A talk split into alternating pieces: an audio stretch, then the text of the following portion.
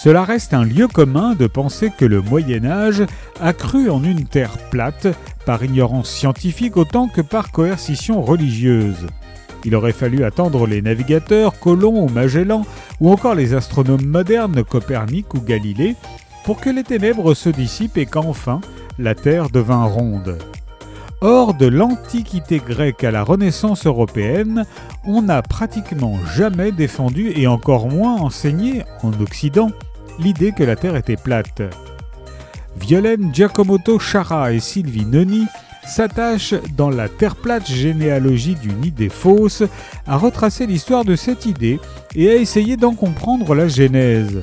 Elle nous propose dans une première partie de lire avec elle les sources antiques, les pères de l'Église, mais aussi et surtout les manuels et encyclopédies rédigés tout au long du Moyen Âge et à la Renaissance et utilisés pour l'enseignement dans les écoles cathédrales, puis dans les universités à partir du XIIIe siècle.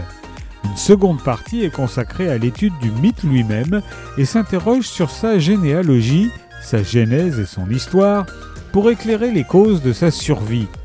Pourquoi, contre l'évidence même, continue-t-on d'affirmer que pour le Moyen Âge, la Terre était plate? La Terre plate, généalogie d'une idée fausse de Violaine Giacomo Chara et Sylvie Nanier, paru chez Folio.